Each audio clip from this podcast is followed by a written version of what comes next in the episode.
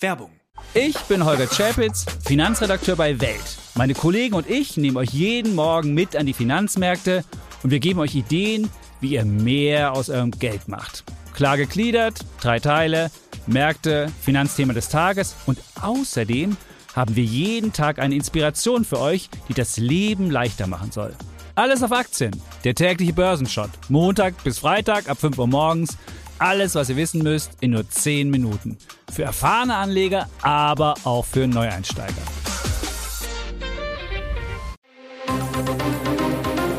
Das Bild News Update. Es ist Samstag, der 24. Dezember und das sind die Bild Topmeldungen. Nach rassistischen Morden an Kurden, Randale in Paris. Sieben Tote, 58 Verletzte, Blutbad in Cherson nach Russenangriff. Insomnia war Maxi Jazz größter Hit. Faithless Sänger stirbt mit 65 Jahren. Auf dem Platz der Republik in Paris protestierten am Samstag hunderte Kurden nach dem tödlichen Angriff vom Freitag. Die Teilnehmer forderten die Aufklärung der Tat und hielten Fotos der Opfer hoch. Die Demonstration verlief zunächst weitestgehend friedlich, bis es am späten Mittag zu Ausschreitungen kam. Am Rande der Kundgebung begannen Teilnehmer die Polizei mit Wurfgeschossen anzugreifen. Es sollen auch Möbel geworfen worden sein. Die Beamten reagierten mit Tränengas. Bilder aus der Hauptstadt zeigen, dass die Ausschreitungen immer heftiger wurden. Straßenbarrikaden wurden errichtet und angezündet. Mindestens vier Autos wurden umgestoßen, von denen mindestens eines in Brand gesetzt wurde. Auch Mülltonnen brannten. Aufgrund der Ausschreitungen beendete der Veranstalter die Demonstration vorzeitig. Kurz nach 15 Uhr war der Platz der Republik von den Teilnehmern geräumt und unter Kontrolle der Sicherheitskräfte. Ein Teil der Menschen sei dann zum Tatort gezogen, um den Opfern zu gedenken. Am frühen Abend beruhigt sich dann auch in den Seitenstraßen die Lage. Nach Angaben der Polizei wurden 31 Beamte verletzt, elf Randalierer festgenommen.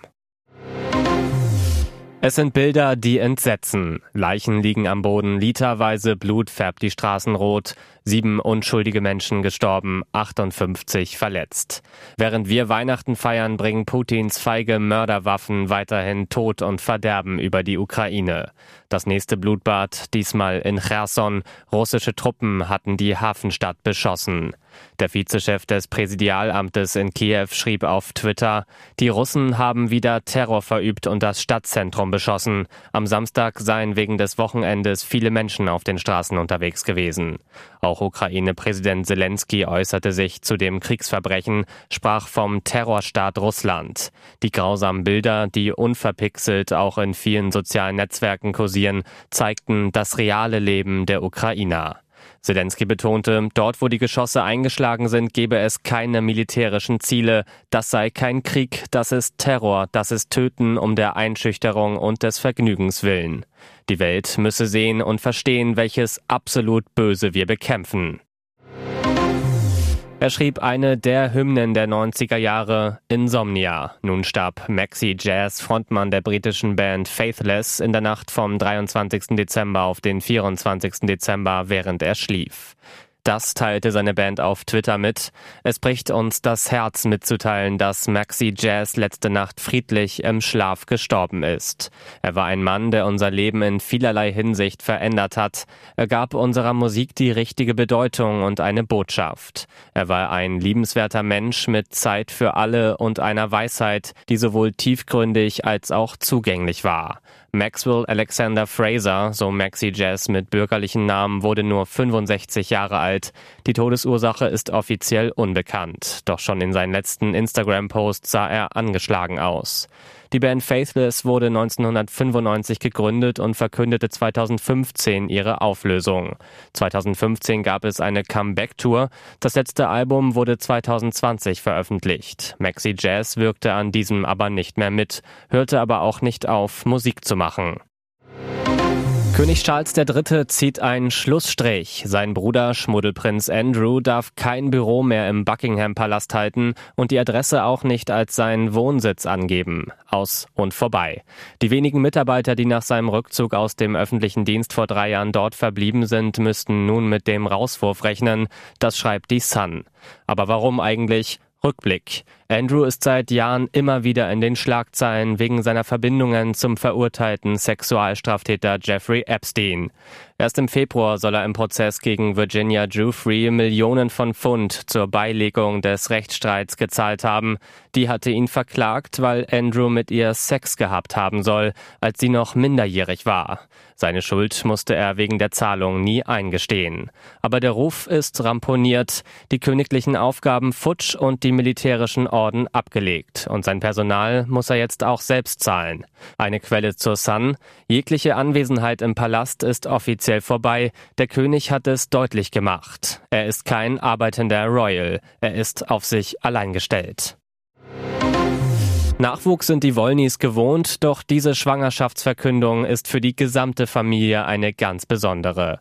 Sarafina Wollny erwartet erneut ein Kind. Ihre Zwillinge hatte sie erst im vergangenen Jahr geboren, nachdem sie sechs Jahre vergebens versuchte, schwanger zu werden. Niemals hätten wir damit gerechnet. Unser drittes Weihnachtswunder schreibt die überglückliche Tochter von Familienoberhaupt Silvia Wollny an Heiligabend auf ihrer Instagram-Seite. Auch ihre erste Schwangerschaft hatte Sarafina vor zwei Jahren an Weihnachten verkündet. Ihre beiden Söhne kamen im Mai 2021 zur Welt. Es ist ein babyreiches Jahr für die Wollnys. Sarafinas Schwester Lavinia wurde im März Mutter und ist wieder schwanger und auch die jüngste Wollny, Loredana, wurde in diesem Jahr Mutter. Und jetzt weitere wichtige Meldungen des Tages vom Bild Newsdesk. Es ist eisig kalt und es stürmt. Eine arktische Kaltfront mit Temperaturen bis zu minus 45 Grad Celsius hat weite Teile der USA kurz vor Weihnachten ins Chaos gestürzt. Der Grund? Ein Bombenzyklon. 240 Millionen US-Bürger und damit etwa 72 Prozent der Bevölkerung der Vereinigten Staaten waren nach Angaben des US-Wetterdienstes von Unwetterwarnungen betroffen. Die Zahl der Toten stieg auf 17, wie der Sender NBC berichtete. Mindestens drei Menschen starben bei einer Massenkarambolage mit rund 50 Fahrzeugen in Ohio. Der Wetterdienst EcoWeather sprach von einer der umfangreichsten Wetterwarnungen, die jemals herausgegeben worden seien. Wir erwarten Stürme jeden Winter, aber dieser ist besonders, sagte der Meteorologe Steve Flisfieder.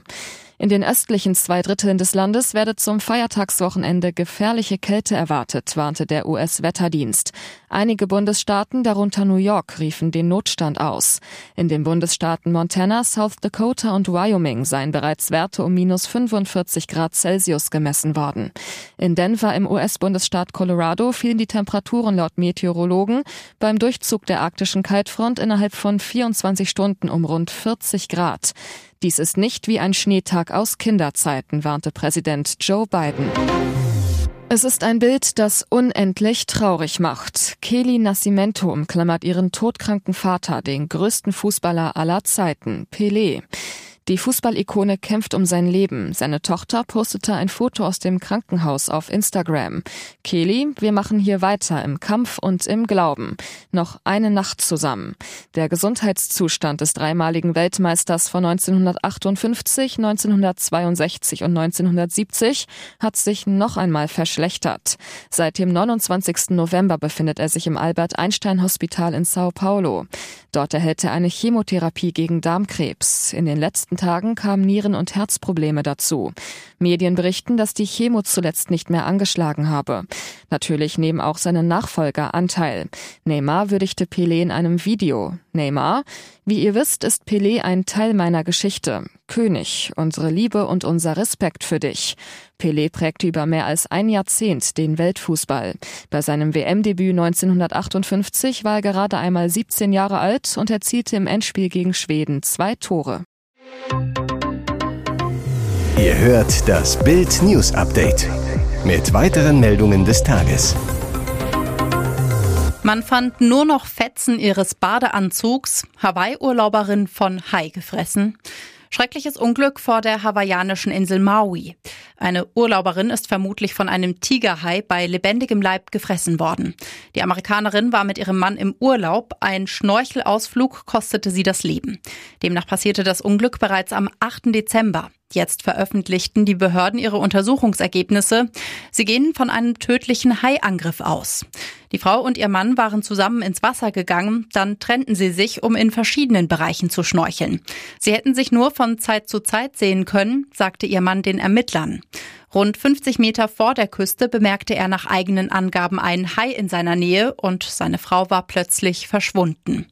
An den Kiemen des Hais konnte er kurz darauf etwas Rotes sehen, so schilderte er es den Behörden. Ein Augenzeuge am Strand bestätigte die Aussagen des Mannes und der Zeuge will gesehen haben, wie der Hai inmitten einer roten Wolke im Wasser etwas fraß. Seit dem Vorfall fehlt von der Urlauberin jede Spur. 40 Stunden suchten Rettungsteams nach ihr. Laut Berichten fanden sie aber lediglich Fetzen ihres Badeanzugs und ihr Schnorchelset. Kurz darauf wurde in dem Gebiet tatsächlich ein Tigerhai gesichtet. Er soll rund dreieinhalb Meter lang gewesen sein. Die Weltmeisterfreunde Brehme und Beckenbauer. Das steckt hinter dem bewegenden Franz-Foto. Wir sehen, wie Andreas Brehme den Arm um Franz Beckenbauer legt. Das bewegende Foto schoss Heidi Beckenbauer. Der Kaiser erhielt am Mittwoch Weihnachtsbesuch von seinem 1990er Weltmeister. Zwei, drei Stunden saßen sie zusammen im Salzburger Restaurant Hubers im Fischerwirt. Halb privat, halb dienstlich für die Franz Beckenbauer Stiftung. Heidi Beckenbauer hat inzwischen das Management übernommen. Breme zu Bild. Ich bin wie Lothar Matthäus Botschafter der Stiftung. Wir haben über Aktionen und Sponsoren für die gute Sache gesprochen. Und wie geht es Franz Beckenbauer, der sich nach einem Augeninfarkt und Herzproblemen stark aus der Öffentlichkeit zurückgezogen hat? Breme. Franz machte einen guten Eindruck. Nicht nur Andi Brehme schaute bei Franz vorbei, kürzlich kamen auch Jürgen Klinsmann und Guido Buchwald nach Salzburg. Die Helden von Rom, sie halten zusammen ein Leben lang.